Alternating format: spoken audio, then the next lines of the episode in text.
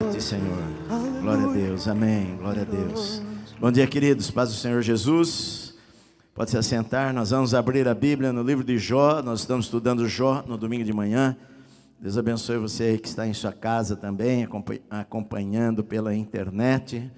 Mas se você não não tem nenhuma doença, se você está bem, você pode estar aqui conosco também, adorando a Deus aqui presencialmente. E nós vamos, ah, o livro de Jó, ah, tem conversas aqui de Jó com os seus amigos, e eu estou falando ah, cada conversa de uma vez só, então não estou falando sobre um versículo, um texto apenas. Então hoje nós vamos ver capítulos 11, 12, 13 e 14 de Jó. Aqui em São Paulo vocês falam 14, mas no interior é 14. Então nós vamos ler você fica com a Bíblia aberta e nós vamos ler talvez o capítulo 11 todo, mas depois eu vou ler textos do capítulo 12, 13 e 14. Amém? Bom, uh, nós, nós estamos, nós vimos, dois amigos de Jó já falaram, agora aqui o terceiro amigo dele vai falar. Primeiro ele faz, falou, depois Bildade, e agora por último Zofar vai falar, Zofar deve ser o mais novo deles, e, e, é o último que fala. Naquele, naquele tempo a ordem seguia a idade, né? os mais velhos falavam primeiro e os mais jovens falavam por último.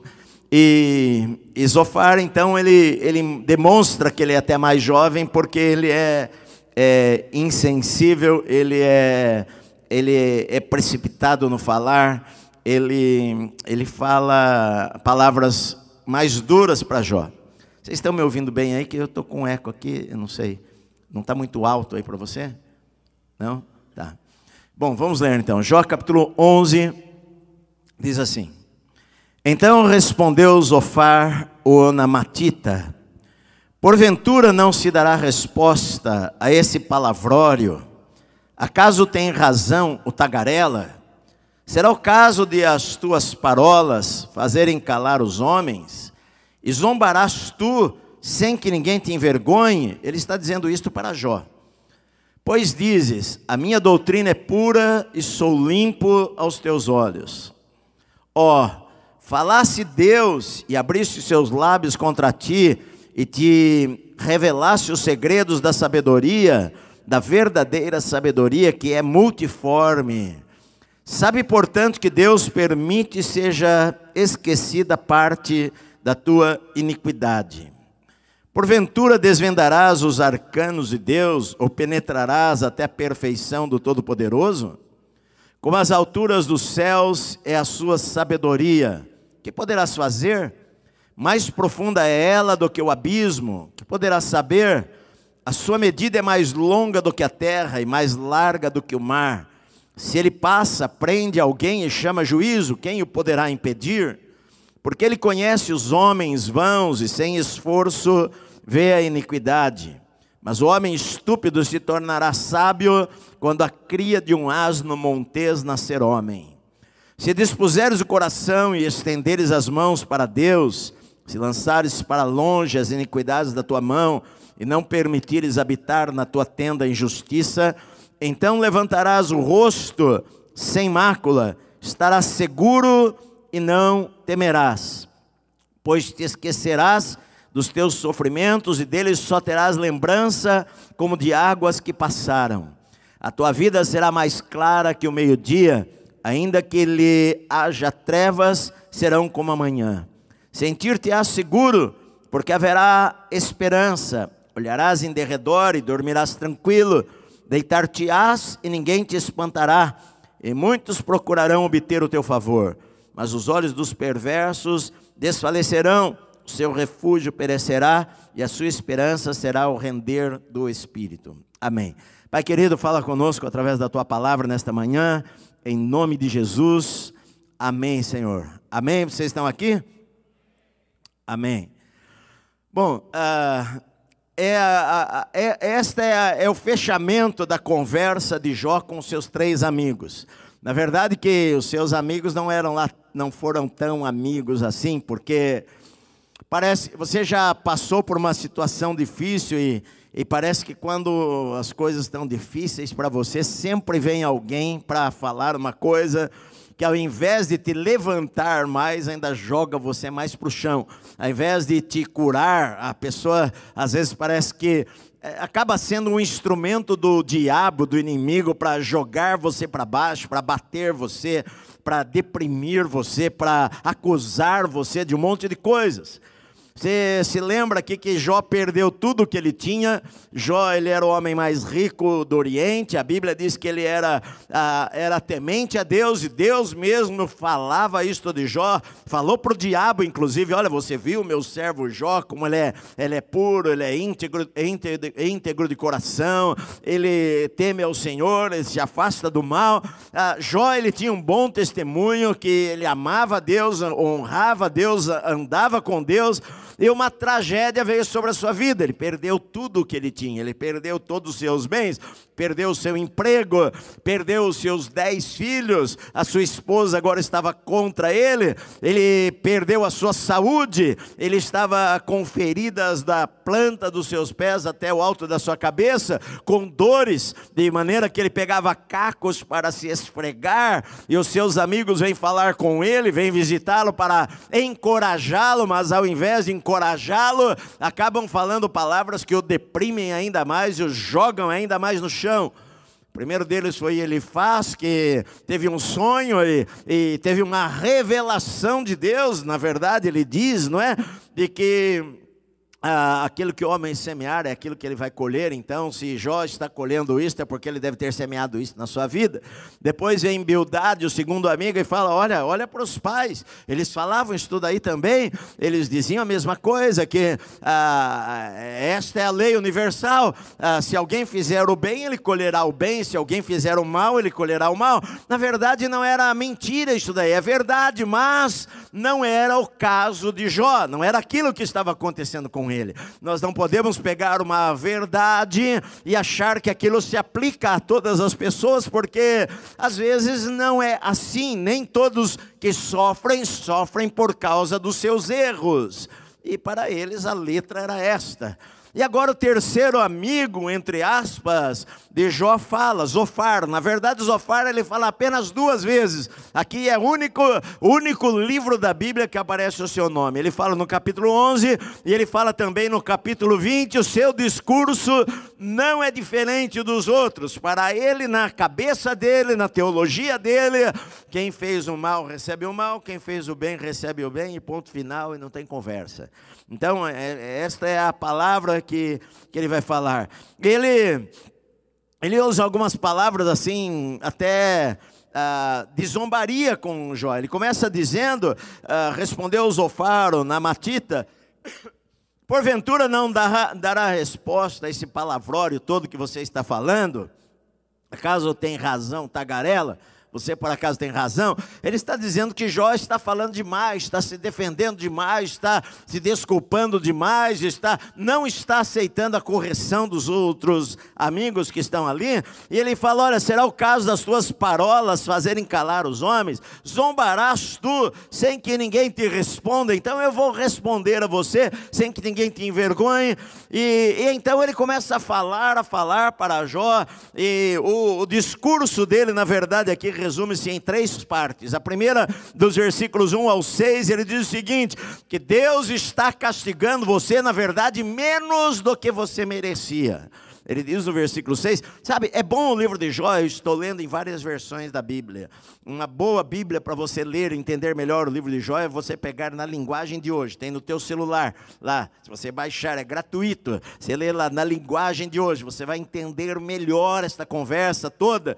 E ele diz lá no versículo 6, ele diz, está aí, ó, sabe portanto que Deus permite que seja esquecida parte da tua iniquidade. Na verdade, é, ele está dizendo o seguinte: olha, Deus não está pagando a você tudo aquilo que você merece. Se Deus fosse julgar você pelo que você merece, Deus estaria punindo você muito mais. Esta é a palavra que ele está dizendo aqui para Jó. Este era o pensamento central deles, que é, era o pensamento dos discípulos também de Jesus, lá em João no capítulo 9, quando eles veem aquele homem lá cego, eles perguntam para o Senhor: Senhor, quem é que pecou? Quem é que pecou para que ele nascesse assim? Foi ele que pecou? Foi seus pais? Como é que ele poderia ter pecado no ventre da sua mãe? O feto no ventre da sua mãe já pecar? Mas a, a crença era que se alguma coisa deu errado, é porque tem pecado envolvido. E na verdade, Deus não puniu você, Jó, na medida que era para punir. Deus está sendo até bonzinho demais com você. Ele fala então da sabedoria de Deus, dos versículos 7 ao 12. E ele fala coisas boas. Ele fala que quem pode desvendar o que Deus fala, ou penetrar até a perfeição do Todo-Poderoso? Como as alturas dos céus é a sua sabedoria, o que, que você vai poder fazer? Sabedoria de Deus ela é mais profunda do que o abismo, o Sheol, do que a morte. Quem poderá saber?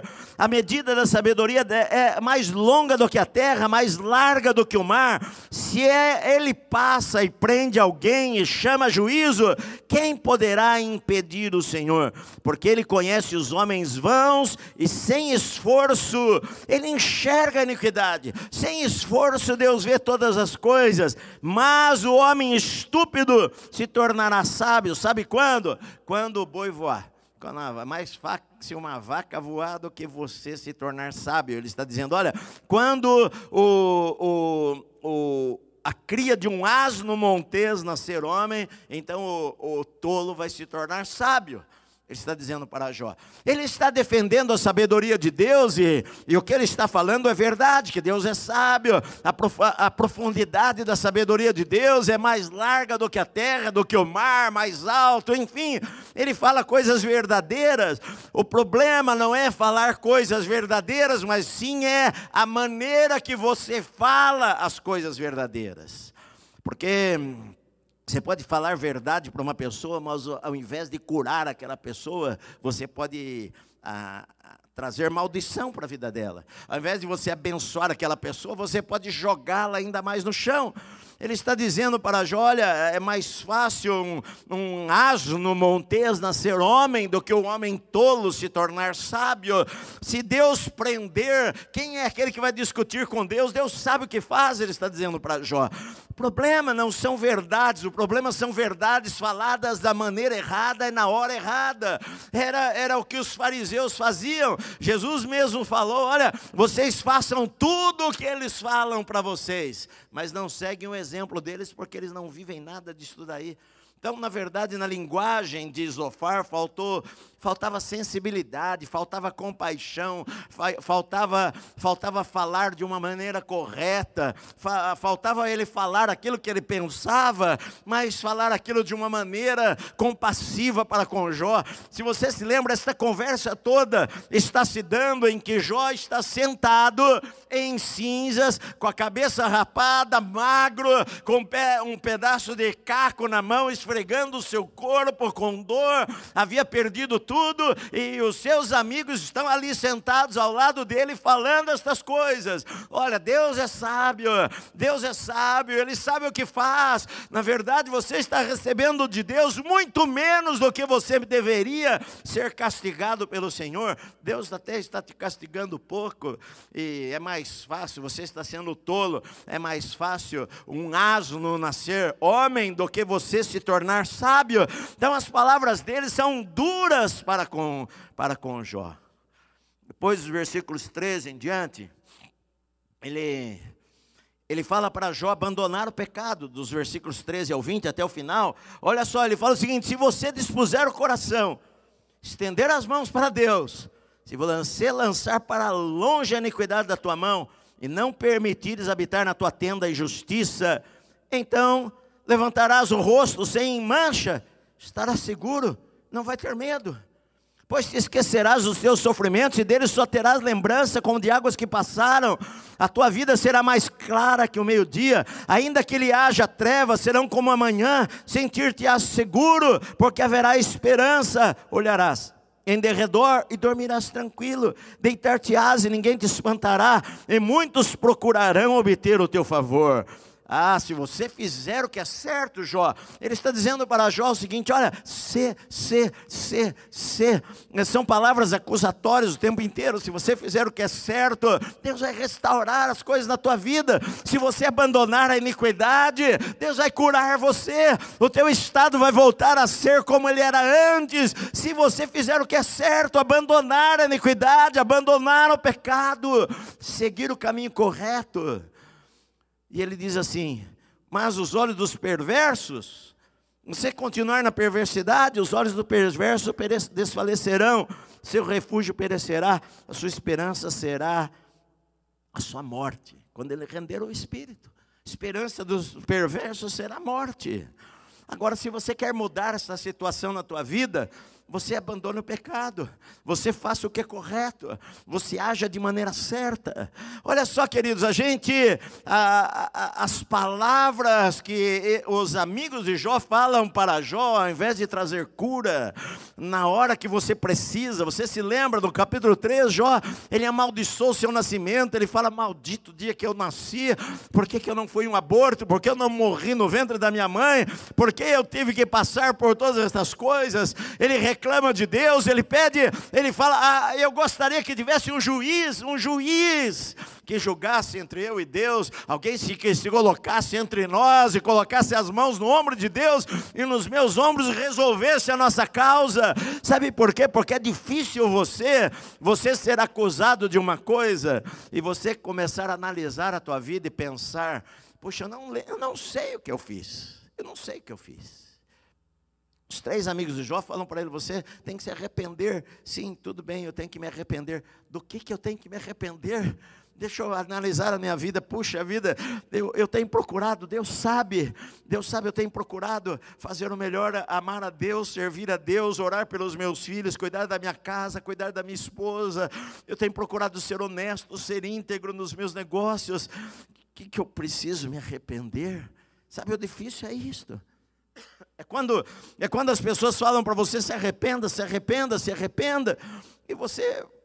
Não adianta eu falar para Deus, Senhor, perdoa os meus pecados. Quais pecados? Você tem que saber qual pecado que você não tem como você se arrepender de algo que você não sabe que está fazendo. Não tem como, Senhor, perdoa toda a multidão dos meus pecados. Senhor, perdoa todos os meus pecados. Sim, qual o pecado que você está se arrependido para pedir perdão? Não adianta você pedir perdão de algo que não se arrepende. E como é que você vai se arrepender se você não sabe qual que é o pecado que você está cometendo? Jó não sabia. E na verdade nós sabemos a história de Jó e nós sabemos que o problema de Jó não era pecado. Porque até o próprio Deus falou. Você sabe o que é isso? Você sabe o que Deus olhar para você, Edson, para você, Antônio, olhar para a tua vida secreta e falar para o diabo que conhece todas as coisas assim, que vê, não é, ele não é onisciente, o diabo, mas ele enxerga, ele sabe o que você faz, ele sabe como você vive, ele sabe que marido você é, que esposa você é, que pai você é, que mãe você é, ele sabe se você é honesto no seu trabalho, e Deus fala para o diabo: olha, se viu alguém como ele na terra? Não existe ninguém como ele na terra. Homem íntegro, justo, temente a Deus, se desvia do mal. Deus falou isso daí.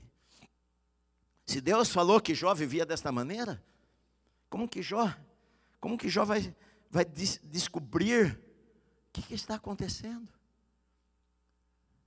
Na verdade, a gente vê o diabo, o, o, diabo, a gente vê ele conversando com Deus no capítulo 1 e capítulo 2 de, do livro de Jó, mas depois o diabo desaparece, mas a gente, a gente sabe que o diabo nunca desaparece. A gente sabe que o diabo está ativo. A gente sabe que o diabo é o acusador dos irmãos. A gente sabe que o diabo quer destruir as nossas vidas, roubar a nossa fé, nos afastar de Deus que a gente perca a nossa crença num Deus que é bom, num Deus que é misericordioso, num Deus que está conosco, num Deus que nos ama. O diabo quer ah, distorcer a imagem de Deus para nós. O diabo ele é o tentador dos irmãos, ele tentou a Jesus, ele não vai tentar a você. Ele vai tentar sim você cair no pecado, ele vai tentar você abandonar a Deus e seguir um caminho ruim, ele vai tentar destruir a tua vida desta maneira. Mas quando você obedece a Deus e você teme ao Senhor, Ele não consegue fazer você pecar em determinadas áreas da sua vida. Ele vai tentar falar na tua mente, Ele vai tentar convencer você de que Deus é contra você, Ele vai tentar convencer você de que Deus não é bom para você. Ele vai falar palavras para jogar você no chão, e muitas vezes vai usar amigos para falar palavras para você, para te decepcionar, que você fique decepcionado com Deus. Ele quer que você fique decepcionado com Deus. Puxa, eu, eu sou fiel, vou para a igreja, sou dizimista, eu, eu sou honesto, eu, eu faço as coisas direito, eu não minto, eu tenho lá o meu trabalho, eu sou correto nas coisas, eu não pego uma caneta do meu escritório, eu procuro fazer tudo que é certo.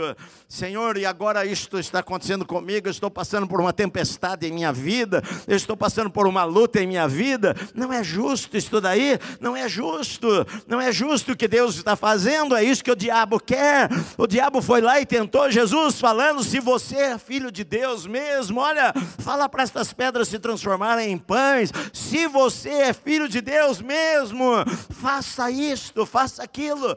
É, o diabo queria colocar na cabeça de Jesus que talvez ele não fosse filho de Deus.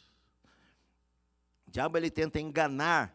Paulo ele fala: Nós não ignoramos os seus ardis sua maneira de agir, palavras que são faladas para nós, que querem nos deprimir, querem nos jogar mais para baixo, querem colocar decepção com Deus em nosso coração, quer colocar em nosso coração revolta, quer colocar coisas ruins em nosso coração, que a gente perca a nossa fé. São coisas tolas que às vezes acontecem numa igreja, que a pessoa deixa a igreja porque alguém não cumprimentou, mas por que não cumprimentou? Porque veio uma vozinha lá e falou na mente dele que aquele irmão, o pastor, tem alguma coisa contra ele, o pastor pregou uma, uma palavra, apontou o dedo e era justo para ele que o pastor apontou o dedo. Alguém contou a minha vida para o pastor, eu não venho mais nesta igreja. O diabo ele coloca coisas na mente das pessoas para colocar uma barreira entre ela e Deus e decepcioná-la. Ah, o objetivo é eu, eu fico decepcionado com Deus, eu não quero mais servir a este Deus que eu faço tudo o que é certo e as coisas dão errado. Na cabeça de Jó a pergunta era: o que, que foi que eu fiz? O que, que eu fiz? O que, que eu fiz? Ele até, a Bíblia diz que Jó, ele defende-se a sua integridade, o capítulo 13, o título lá do meu, capítulo 13, Jó defende a sua integridade, porque ele não sabe o que ele fez. Você é um pecador, você pecou, se você fizer o que é certo e voltar, abandona a iniquidade. E ele falou: Poxa, o que, que eu estou fazendo? Eu, eu não, não estou analisando a minha vida, mas não estou dizendo que ele era perfeito. Não é questão de ser perfeito, mas você sabe quando você erra. Você é crente, quando você peca, você sabe que você pecou. Você sabe que pisou na bola. Não deveria ter falado aquela palavra, não deveria ter agido daquele jeito, não deveria ter feito aquilo. Você tem o Espírito Santo. Ele fala para você. Já não sabia. O que foi que eu errei? Então você começa a pensar que Deus é o teu inimigo. Ué, será que Deus trata todos da mesma maneira? Deus trata o justo e o ímpio igual? Que Deus que pode ser justo, que trata aquele que faz o que é correto da mesma maneira do que aquele que faz o que é incorreto? O livro de Jó, ele, ele é quase que um livro, livro filosófico de que, de que adianta eu fazer o bem então? Se eu recebo mal? Por que, que acontecem coisas ruins com pessoas boas? A resposta de Jó está no capítulo, nos capítulos 12, 13 e 14. E ele vai, ele ele na verdade ele vai rejeitar as mentiras do diabo que vem através da boca de Zofar. É o que eu comecei falando. Só você estar lá embaixo, sempre vai vir alguém para dar uma palavra para você que ao invés de te levantar vai te jogar mais para baixo ainda. Ao invés de te curar, vai trazer mais tristeza no teu coração. Às vezes, no tempo de crise, ao invés de você ouvir uma palavra boa, você vai ouvir uma palavra ruim. E ele fala no versículo 1, capítulo 12: Então Jó respondeu: Na verdade, vós sois o povo e convosco morrerá a sabedoria. Jó, ele é irônico com seus amigos, ele, na verdade, ele, ele dá uma resposta irônica para Zofar, falando: Bom, quando vocês morrerem, vai acabar a sabedoria. Porque vocês acham que eu também não sei disso daí? Eu também tenho entendimento com vocês, eu não, vou, eu não, não vos sou inferior. Quem não sabe as, estas coisas aí? Quem não sabe coisas como estas? Quem não sabe que, que Deus, que o mal recebe mal, que o bom recebe boas coisas, ou que Deus é sábio? Todos nós sabemos que se alguém se voltar para Deus, Deus vai perdoá-lo, e se, e se abandonar o pecado, Deus vai ajudá-lo. Todos nós sabemos, eu sei disso daí também. Ele fala. Na verdade, eu sou motivo de riso para os meus amigos, eu que invocava Deus e ele me respondia. O justo e o, reto, e o reto servem de motivo de riso para, para os outros. É isso que está acontecendo. No pensamento de quem está seguro, olha só, no pensamento de quem está seguro, para o infortúnio dos outros, um empurrão para aqueles cujos pés já vacilam. Verdade, o que vocês estão fazendo comigo é o seguinte: eu estou com os meus pés vacilando, ah, vocês me empurram um pouquinho mais ainda. É isto. Parece que a alegria, a alegria de vocês é ver a miséria dos outros. Você já viu algo assim? Já sentiu algo assim? Que parece que quando o cara está caído, sempre vai ter alguém para dar um chute um pouquinho a mais, para jogá-lo um pouquinho para mais para dentro do buraco, ao invés de estender a mão e puxar. É o que Jó está dizendo para os seus amigos. As tendas dos tiranos gozam paz, e os que provocam a Deus estão seguros. Tem o punho por seu Deus. Versículo 9: Qual entre todos estes não sabe que a mão do Senhor fez isto daí? Ele, ele diz o seguinte: olha, pergunta, versículo 7, pergunta para os animais. Cada um deles vai falar isso daí, que Deus é sábio, que Deus tem um controle sobre todas as coisas. Deus controla o mundo dos animais. Qual dentre todos esses não sabe que a mão do Senhor fez todas estas coisas? Até os animais sabem o que Deus faz. Só perguntar para eles. Ele diz no versículo 12: a sabedoria por acaso está com os idosos? e na longevidade o entendimento? Não. Nem todo idoso é sábio, tem idoso que, que não é sábio também. Com Deus está a sabedoria e a força. Ele tem um conselho, ele tem entendimento. É com Deus que está a sabedoria e a força. Isso daí eu sei também. Todos sabem, os animais sabem. Não é nada novo que vocês estão me falando. Só que vocês estão falando de uma maneira errada. Porque ao invés de você curar, você pode usar a verdade para matar uma pessoa. Você pode usar um remédio que é bom para curar, para matar uma pessoa. Se você der na dose errada. Então, uh, Joel, no, no capítulo 13, ele defende a sua integridade. E e ele fala assim: olha só, eis que tudo isto viram os meus olhos, os meus ouvidos ouviram e entenderam, como vós o sabeis, também eu sei, não vos sou inferior, mas eu quero falar ao Todo-Poderoso e quero defender-me perante Deus. Quero defender-me diante de Deus. O problema de Jó era aquilo que eu falei semana passada, ele não achava como é que eu posso falar com o Todo-Poderoso e apresentar diante dele as minhas causas e me defender diante dele? Como é que eu posso falar com ele? Será que eu posso perguntar para Deus coisas difíceis? Será que eu posso perguntar para Deus coisas que eu não entenda e expressar diante dele os meus sentimentos sem que Deus fique bravo comigo? Porque às vezes a gente também acaba pensando que eh, eu não posso ser sincero com Deus. Se eu for sincero com Deus, ele vai ficar bravo comigo. Na verdade, Deus não ficou bravo com Jó por ele falar aquilo que ele, ele sentia. Será que eu e você não entendemos, nós que somos humanos, não entendemos a luta que Jó estava passando?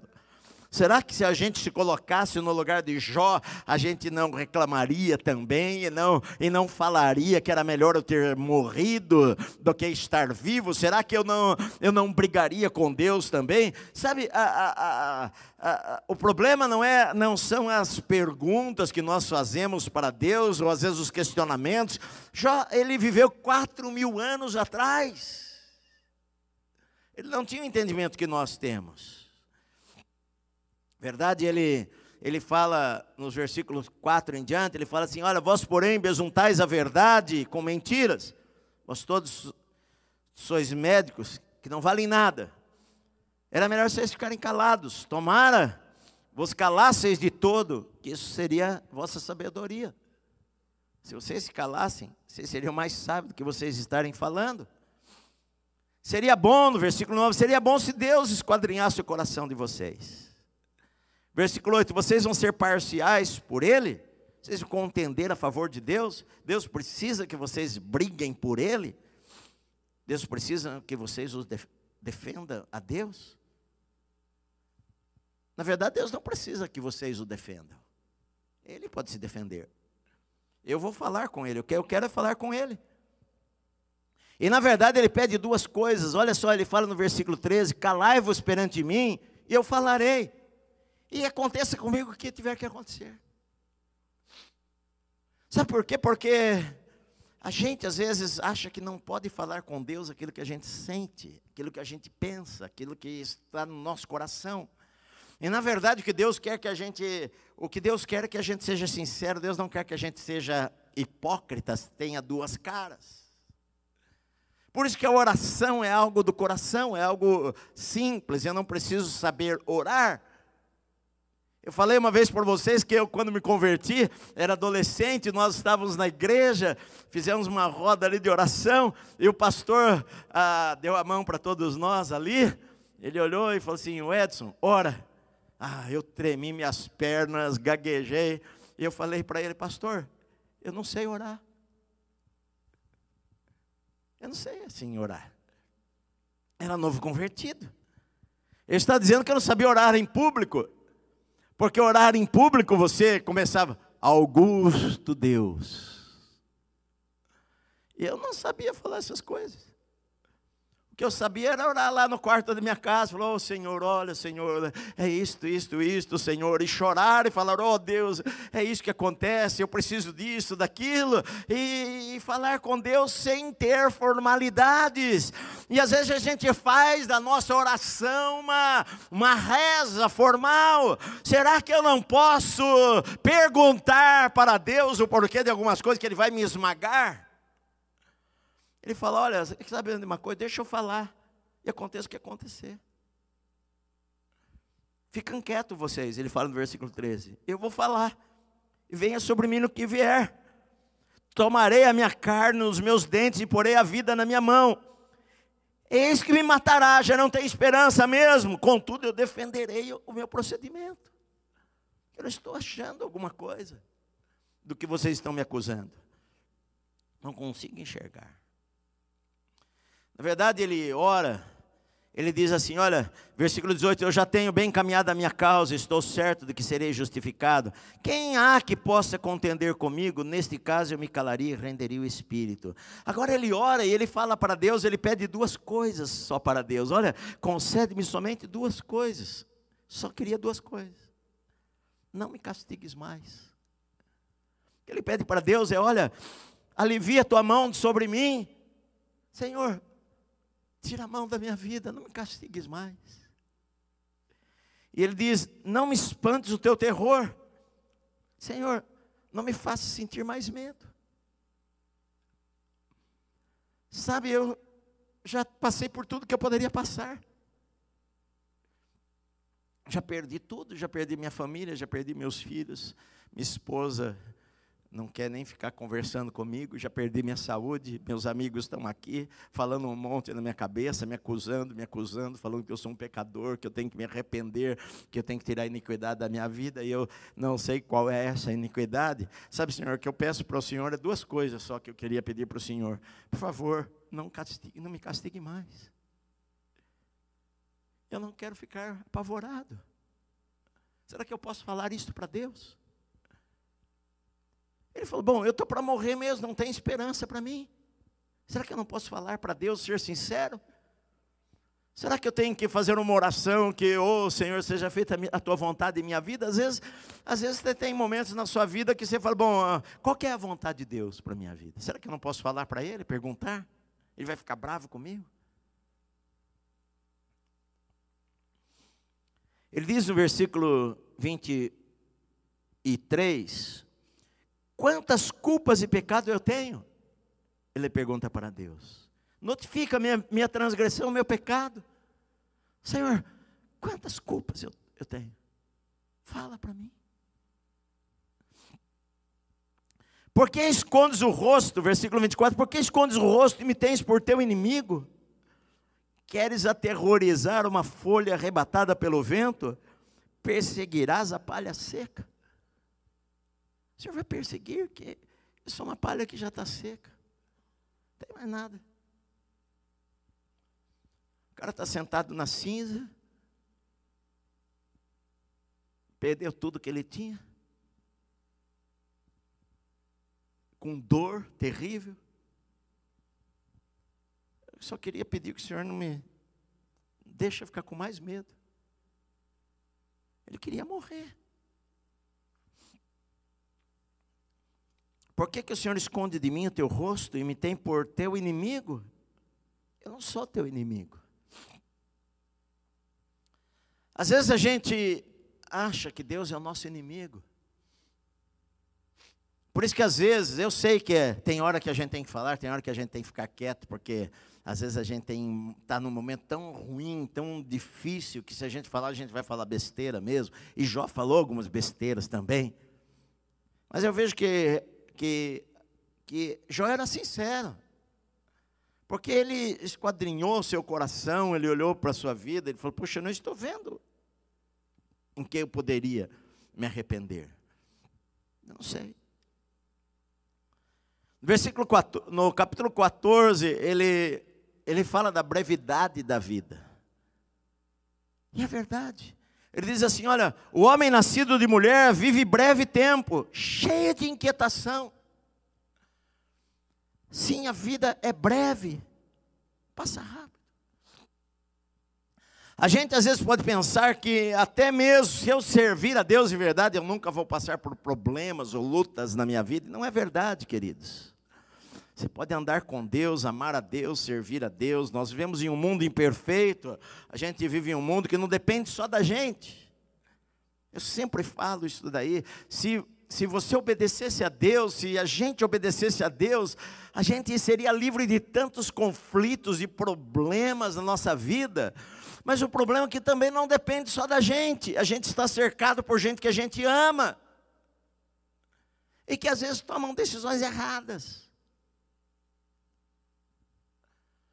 E a gente está cercado por um mundo imperfeito, em que pessoas que você coloca a tua vida para, para ajudá-las, de repente elas vão lá e dão uma punhalada na nas tuas costas, lá no teu emprego, puxa o tapete, fala mal de você,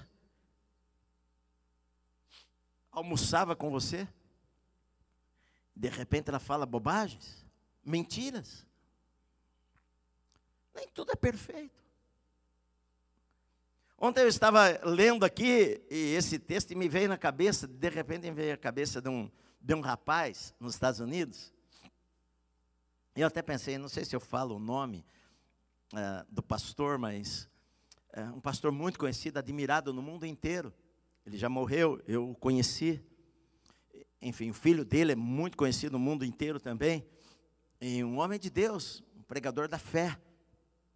E e eu fui para a conferência dele nos Estados Unidos e preguei muitas coisas, os livros dele em português aí, tem muitos livros dele. E o, o filho dele pregou aqui na nossa igreja, inclusive, já.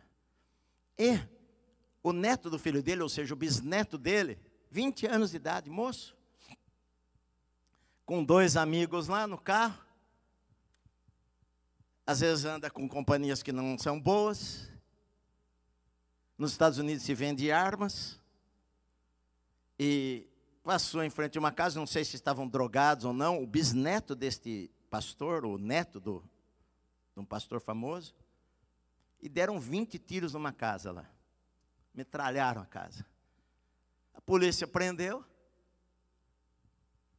e foi para julgamento. E no julgamento foram condenados a oito anos de prisão. Isso foi em 2017. E eu fiquei sabendo daquilo lá, um moço bonito, uniforme laranja, algemas nas mãos, corrente no, em volta da cintura, corrente nos pés, neto de pregador do Evangelho, bisneto de pregador do Evangelho de homens de Deus sendo conduzido para a penitenciária. Oito anos de cadeia. E, e ontem eu estava lendo, novamente, li dezenas, dezenas de vezes, eu leio o texto da Bíblia, estava lendo me veio isso na cabeça, como é que está? Aí eu fui ver lá que um ano depois de prisão, o juiz o chamou novamente.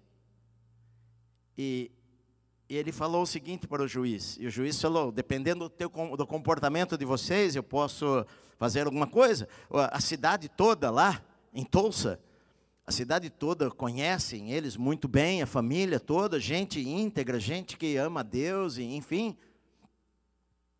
Um dos promotores estudaram lá na escola deles. E o juiz falou: depende do comportamento de vocês, eu vou trazê-los aqui. E ele falou para o juiz assim: falou, uh, um ano depois de estar preso: olha, se eu tiver uma nova chance, nunca mais vocês vão me ver. E o juiz então determinou que eles fossem cumprir o restante da pena em suas casas, sendo supervisionados lá que eles têm um modo de supervisão de pessoas que supervisionam os, os presos, vão servir a comunidade, enfim, uh, vão trabalhar, fazer alguma coisa na comunidade e vão ser supervisionados. Isso já fazem dois anos. E eu fiquei pensando uh, a dor do coração do avô, do pai que é pastor, do avô que era pastor, do bisavô que é pastor, enfim, uh, às vezes as coisas acontecem e que, e que acabam ferindo você e você não teve culpa daquilo lá teve culpa. Ultimamente eu vi algumas, eu vi algumas coisas até de pastores, de gente. Eu conheço pastores em todo lugar, no Brasil e fora, e, e, e ver filhos de pastores, filhas de pastores, às vezes em algum tipo de vida ruim. E, e esses dias eu estava conversando com a minha esposa, orando por uma família conhecida nossa, com uma luta com, com um dos filhos lá, e, e, e às vezes as pessoas podem se sentir culpadas pelo que acontecem. O diabo vai lá e vai falar: bom, você não ensinou direito, qual, que, que, em que você errou, o que você fez, ah, por que, que você não ensinou assim, o que, que aconteceu. Querido, o, o negócio é que cada pessoa tem as suas decisões na sua vida, e eu não tenho que me culpar pelas decisões que o outro toma na sua vida. Ser pai e mãe, se tem o dever de ensinar as escrituras, orar com seus filhos, ensiná-los a andar no caminho correto, ensinar o filho no caminho que deve andar, tudo isso daí. Mas quer ou não, cada ser humano tem as suas escolhas. Você não tem como escolher por eles. O que você pode é orar. Orar, entregar nas mãos de Deus. E sempre que solicitado, falar, conversar. Sim. Agora, ele está dizendo: olha, a vida, o homem nascido de mulher, vive breve tempo cheio de inquietação. Sim, a vida tem inquietações. Ela nasce como nasce como a flor e murcha, foge à sombra e não permanece. E sobre tal homem abre os olhos e os faz entrar em juízo contigo.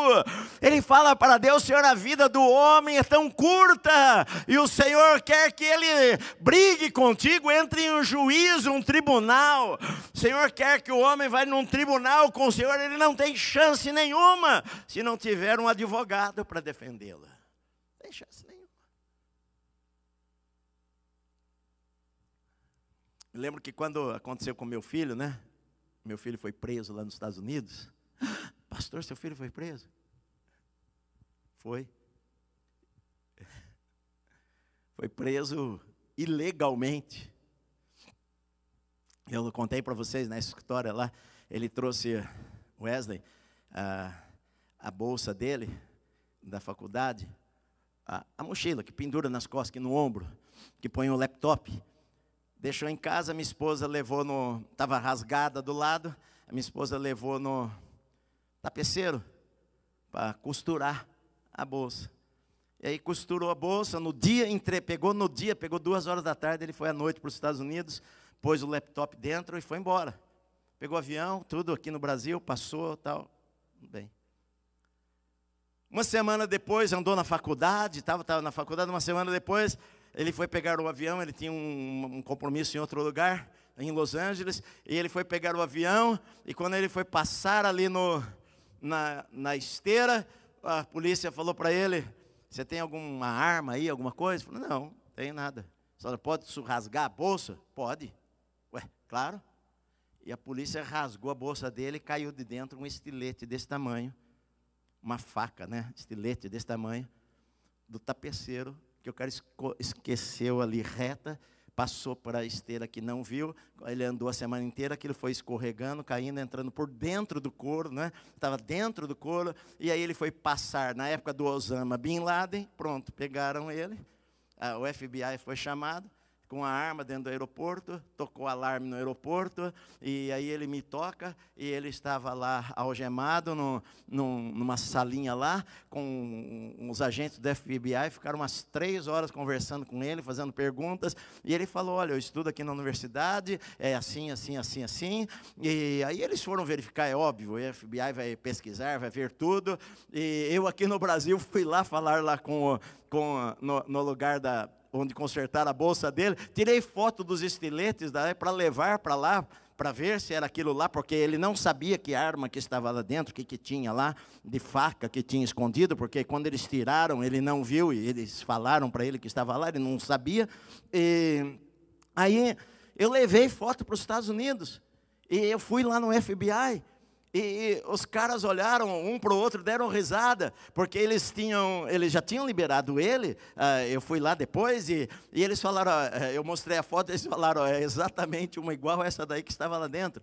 Mas ó, fica tranquilo, já está tudo resolvido, tal. Só que a, a, a a juíza falou assim: não, ele deveria ter sido preso lá no aeroporto, e ele não foi preso, então mandou prendê-lo. E eu estava lá nós fomos lá no tribunal, no julgamento, eu minha esposa, e o advogado dele, que quem indicou foi o pastor Billy Joe até, que era meu amigo, ligou para um advogado lá, e, e pai do Paul, e o advogado foi lá defender o Wesley, não me cobrou nada, e foi o mesmo advogado, eu me, me chamou a atenção, porque o advogado que defendeu o menino aí, era esse advogado aí também, que foi lá no tribunal defender o Wesley. Eu me lembro que quando nós saímos, estava eu e a Célia, e eles entraram no corredor assim da penitenciária, ah, ah, nós não vimos, mas ah, nós não ouvimos a conversa dele com a policial que estava com ele. Ah, e ele falou, depois que a policial falou para ele, falou: Olha, ah, eu sinto muito, mas para nós entrarmos agora para dentro dessa porta, tem que algemar você. E nós só de longe, nós vimos que quando ele pôs as mãos para trás e a policial algemou ele, ele entrou lá para dentro, minha esposa ficou desesperada, né? E nós ligamos para uns amigos nossos lá nos Estados Unidos, o reitor da universidade ligou, enfim. E isso aconteceu de manhã, ele passou o dia lá na penitenciária, até que os promotores, durante o dia, uh, pegaram o caso e viram que o FBI já tinha liberado, que já tinha, não tinha acontecido nada, explicou a situação, e daí liberou ele à tarde, e ele saiu, e nós saímos dali aliviados, né? Mas às vezes acontecem coisas na tua vida que você não espera.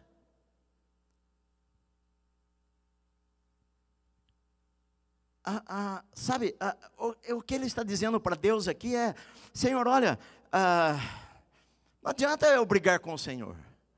O Senhor vai entrar em juízo com um homem que é mortal.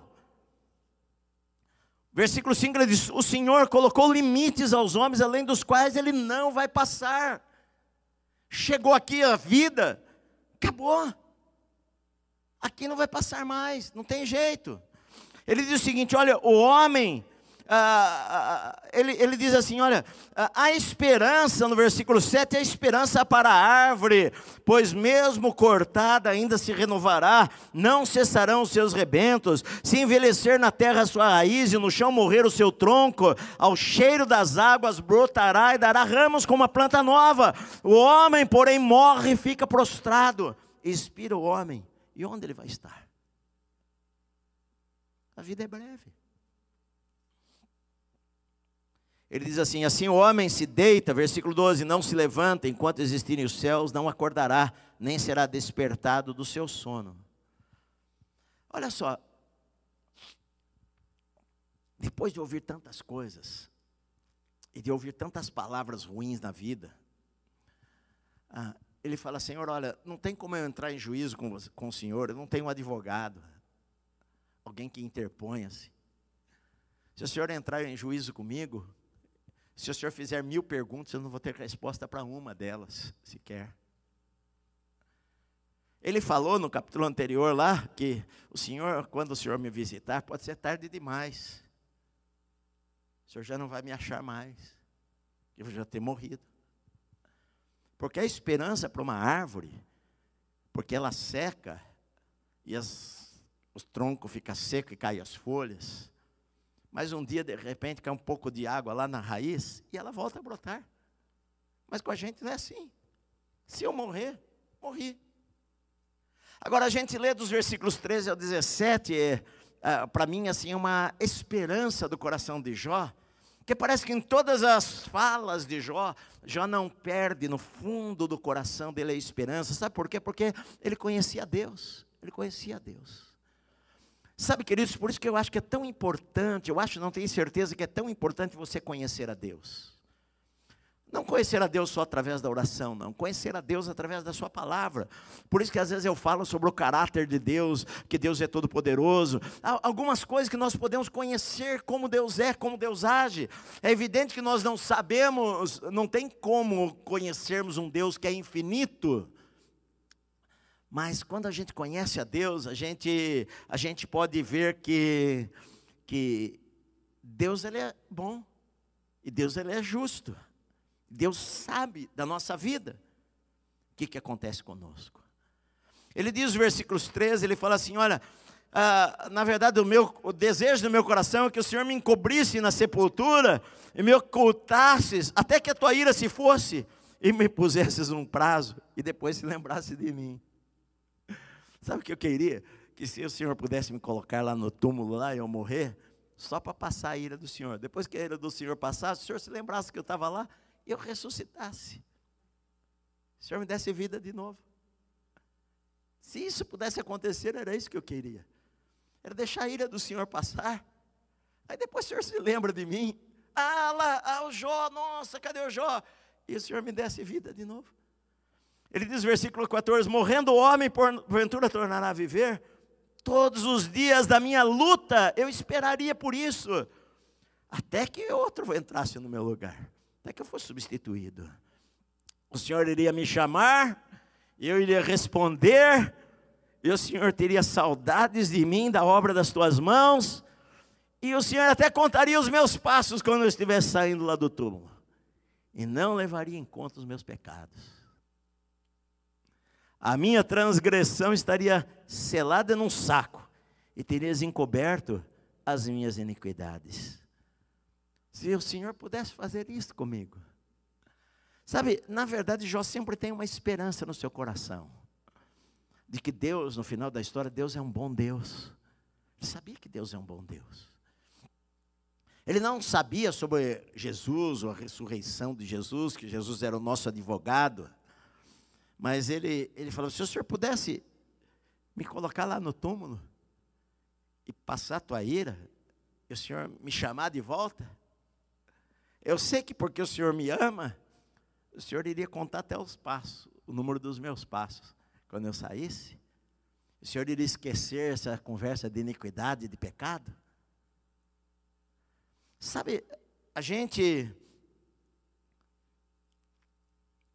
A gente precisa conhecer a Deus que que a gente ouve muitas palavras que não são de Deus na nossa mente, muitas palavras mentirosas que querem que a gente pense errado de Deus.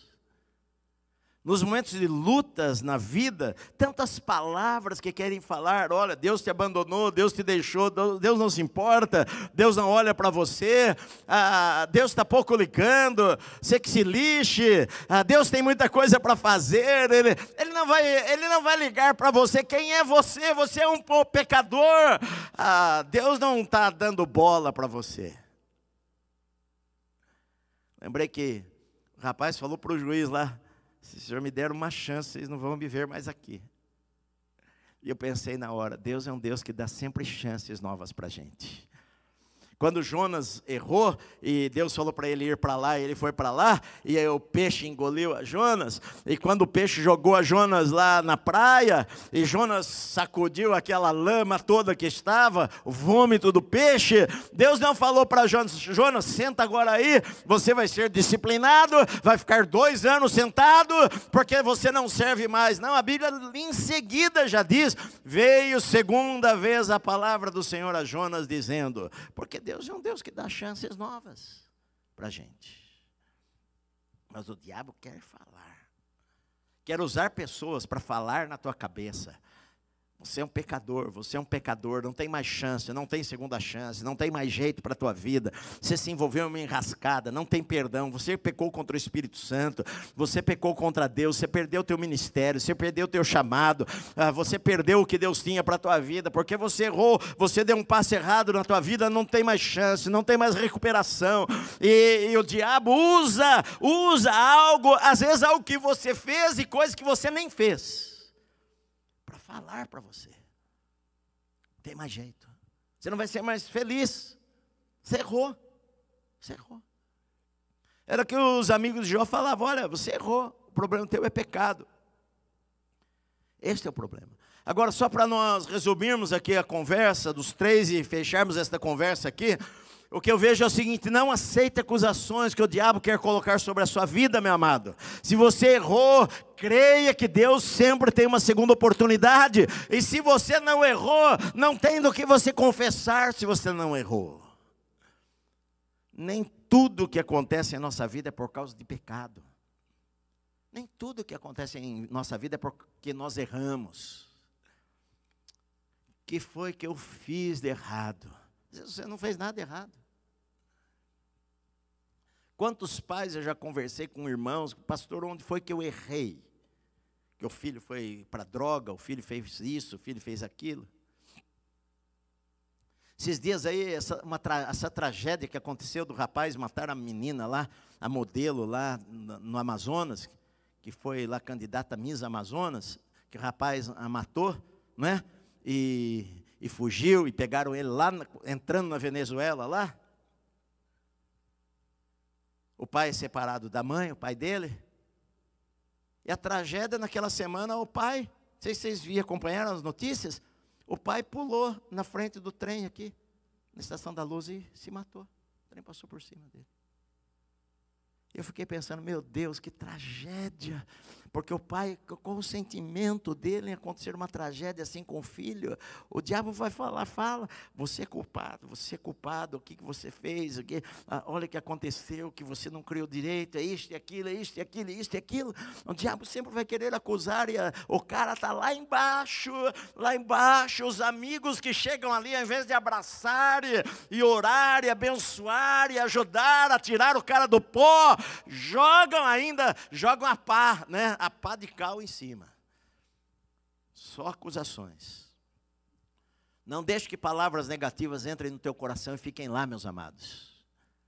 Você é o que Deus diz que você é. Você não é o que as pessoas dizem que você é. Você é o que a Bíblia diz que você é. Você é amado por Deus, Deus tem planos maravilhosos para a tua vida. Você nasceu com um propósito, você foi você foi criado e formado de maneira sobrenatural, de uma maneira maravilhosa no ventre da tua mãe, com um chamado maravilhoso. Deus contou os seus dias antes de você nascer, e Deus sempre tem coisas boas para a nossa vida, e Deus perdoa-nos quando nós nos arrependemos. Não importa o que nós tenhamos feito em nossa vida, se nós nos arrependermos, Deus se esquece ele perdoa, esquece, ele nunca mais vai se lembrar. A Bíblia diz que assim como o Oriente é distante do Ocidente, assim o Senhor afasta de nós as nossas transgressões. Então não, a, não aceite as acusações do diabo, não aceite as mentiras que alguém possa falar na sua mente de que não tem mais jeito, porque tem jeito sim.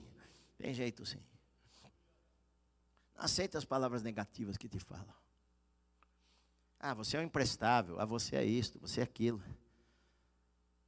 Você é feio. Não, você é obra-prima de Deus. Eu vejo o coração de, de uma pessoa que conhece a Deus e falar isso para Deus, Senhor, se o Senhor me deixasse ali, até passar a tua ira, então o Senhor me ia chamar. Olha só, ele fala: olha, o Senhor iria me chamar, eu ia te responder, o Senhor teria saudade de mim, o Senhor teria saudade das obras, da obra das tuas mãos. Eu sei que o Senhor está aí, está com saudade. Se eu tivesse no túmulo e ficasse lá por um tempo, o Senhor ia ter saudade de mim, e quando o Senhor me chamasse, eu respondesse, o Senhor iria contar os meus passos até. Não é assim que o pai faz? Não era isso que aconteceu com o pai do filho pródigo? Que estava lá na beira da estrada todos os dias, e quando o filho apareceu lá de longe, não foi o filho que viu o pai, mas o pai que viu o filho, porque o pai sempre estava lá. E quando ele viu o filho, ele correu, ele fez algo que um homem digno não faria. Mas quem é o pai que não faz o que for necessário para o seu filho? Levantou a sua saia, porque não dá para correr de saia, de túnica mostrou as suas pernas, que era vergonhoso para um homem e saiu correndo porque ele sabia que o filho iria atravessar a vila e o filho foi dado como morto porque ah, ah, de, desejou a morte do pai, pediu os bens do pai enquanto o pai estava vivo. Isto era contrário à, cultura deles. E o pai sabia que se visse um filho vindo, iria apedrejar o seu filho. E ele estava sempre lá de olho: quando é que o meu filho vai voltar para cá? Casa. E quando ele viu o filho lá de longe, ele não pensou em outra coisa, ele saiu correndo e agarrou o filho. Os escravos correram atrás também e beijou o filho. O filho foi, foi falar: Pai, eu pequei contra os céus e diante de ti. E não deu tempo nem de terminar a frase. O pai já falou para os escravos: ó, traga aqui a melhor roupa, mate o bezerro, bezerro cevado, daí o anel de autoridade sobre a família. Meu filho está descalço, cadê a sandália dele? Coloca lá. É o amor do pai. E Jó sabia disso daí, e ele falou: Senhor, se o senhor me deixar no túmulo, me deixa lá, Senhor, até passar a tua ira. Então o senhor me chama, e eu vou ouvir. Eu vou sair de lá e o senhor vai contar os meus passos porque eu sei que Deus me ama. Deus amou o mundo de tal maneira que Ele deu seu Filho. Um Deus que deu seu Filho por mim e por você, que Ele nos ama.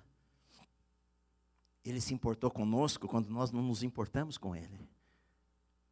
Então não aceite palavras que matam. Não aceite palavras na sua cabeça que falam que você nunca mais vai ser uma bênção. Já foi. É tarde demais. Não aceita essas palavras. Não viva com sentimento de culpa pelo que passou. Todos nós um dia erramos em nossa vida. Não há ninguém perfeito. Eu já pequei, você já pecou e todos já pecaram. Não viva com sentimento de culpas. Eu estava pensando comigo ontem, falei, poxa, o menino está solto. Daqui a pouquinho eu quero ouvi-lo pregar. Porque eu sei que tem coisas que as pessoas aprendem na dor e volta para fazer o que Deus chamou ela para fazer. E quando isso acontece, a gente tem que estar lá para abençoar, abraçar e levantar. Amém, meus amados? Este é o coração de Deus. Não viva com sentimento de culpa. Aí eu errei, aí eu fiz isto, fiz aquilo, não tem jeito. Mesmo que você não entenda, como foi o caso de Jó, que a conversa vai durar vários capítulos, ele não entendia exatamente, e ele nunca entendeu todas as coisas. Claro que não, nunca entendeu. Jó nunca entendeu tudo o que aconteceu na vida dele. Até porque tem coisas em nossa vida que nós não vamos entender as coisas também. Mas, queridos, sabe o que Deus quer que a gente aprenda? É que a gente continue caminhando com Ele mesmo quando não entende. Que a gente continue confiando nele, crendo nele, mesmo quando a gente não entende os porquês, não tem respostas, não enxerga uma saída, não enxerga um caminho, não enxerga um jeito. Deus quer que a gente continue caminhando com Ele, ah, com fé em nosso coração, olhando para a palavra, crendo no Senhor de verdade, que Ele é nosso amigo, Ele é nosso amigo. Sabe, há, há, tempestades na vida, todos nós podemos passar, mas Ele prometeu que Ele estaria conosco lá, e Ele não é homem para mentir, nem filho do homem para se arrepender, mesmo que você não sinta nada, não veja nada, não tenha emoção nenhuma, eu não vivo pelo que eu sinto, eu vivo pelo que eu creio na palavra de Deus. Eu sou o que a Bíblia diz que eu sou. Sou filho amado. E creio que Deus tem coisas grandes para a minha vida. E creio que o amanhã será melhor do que o hoje. E creio que nenhuma crise que possa acontecer possa estragar os planos de Deus. E creio que nada, nada fugiu do controle do Senhor Todo-Poderoso, que controla o universo, os céus e a terra. Que não é um vírus que vai me tirar do centro da vontade de Deus. E que não é a per perda do emprego que vai me tirar do centro da vontade de Deus. E que não são as perdas da vida que vão me tirar do centro da vontade de Deus de honrar ao Senhor. Eu vou honrar ao Senhor, independente da circunstância. Então continue caminhando, continue amando a Deus, Continue crendo no Senhor. Continue crendo que Deus tem o melhor para a tua vida, que Ele é um bom Deus, é um Deus de graça, misericórdia, de amor, que cuida de nós, porque Ele prometeu que queria fazer isso daí. Amém? Senhor querido, em nome de Jesus, nós ouvimos a tua palavra nesta manhã, nós a recebemos em nosso coração e nós cremos que a tua palavra é verdadeira, Senhor. Ó Deus, e nós podemos olhar para Jesus, que é o nosso advogado, é, que está intercedendo por nós e que colocou sobre nós a justiça dele, que as nossas justiças são como trapos de imundícia, mas o Senhor hoje olha para nós não baseados na nossa justiça, o Senhor olha na justiça de Cristo, nós somos revestidos com a justiça de Cristo. Senhor, o Senhor é um Deus de misericórdia, um Deus que perdoa, um Deus que restaura, um Deus que nos ajuda, um Deus que nos abençoa. Senhor, e mesmo quando nós não entendemos as situações, nós podemos continuar caminhando e crendo no Senhor, que o Senhor sempre tem o melhor para as nossas vidas, e o Senhor sempre está cuidando da gente, mesmo quando a gente não entende, a gente sabe que o Senhor está conosco, Pai. Te agradecemos por isto nesta manhã, em nome do Senhor Jesus. Vamos ficar em pé, meus amados. Eu queria orar por você, aí no seu lugar mesmo. Deus sabe de todas as coisas. Talvez, talvez esteja algo hoje na tua vida que que o inimigo tem usado para falar, falar, falar, falar, falar na sua mente, e você precisa colocar isso diante de Deus, se libertar disso. Talvez você está em tua casa, precisa se libertar disso daí, colocar diante do Senhor, não ter sentimento de culpa sobre a tua vida. Jesus morreu por nós. Colocar diante de Deus, talvez uma necessidade, colocar diante de Deus, talvez alguém da tua casa, colocar diante de Deus as coisas que afligem o teu coração. E crer na Bíblia, crer, crer na palavra de Deus. Feche os teus olhos. Nós vamos orar, Senhor. Eu quero orar, Senhor, por cada uma destas pessoas que estão em suas casas, que estão aqui, Senhor. Deus pedir a bênção do Senhor sobre cada uma delas, Pai. O Senhor conhece o seu coração, a sua vida. O Senhor sabe os seus, seus caminhos, o seu caminhar, o seu levantar. Senhor, e tem pessoas preciosas que o diabo tem falado que não tem mais jeito, que, que não há tempo mais, que o tempo passou e Mas o Senhor é um Deus de graça e de misericórdia, de perdão e de cura. E o Senhor é um Deus que restaura. O Senhor é um Deus de novas oportunidades, de novos sonhos, de, de restauração, de milagres. O Senhor é um Deus de milagres. O Senhor é um Deus de milagres. Senhor, que o Senhor coloque as tuas mãos sobre esta vida nesta manhã, que as mãos do Senhor estejam sobre este lar, esta casa. Senhor, que a bênção do Senhor esteja sobre esta casa, estas vidas, em nome do Senhor Jesus. Que o Senhor esteja curando o coração ferido, que o Senhor esteja curando as feridas, que o Senhor esteja restaurando sonhos, que o Senhor esteja colocando alegria, que o Senhor esteja colocando paz nesse coração, Pai, mesmo no meio das lutas, das tempestades, que o Senhor derrame um bálsamo de alegria, de paz sobre esta vida, Pai, nesta manhã. Eu te peço em nome do Senhor Jesus, que a bênção do Senhor esteja sobre o meu irmão, minha irmã, sobre a sua casa neste dia, Senhor, em nome de Jesus. Amém, Senhor. Amém. Vamos aplaudir ao Senhor, queridos.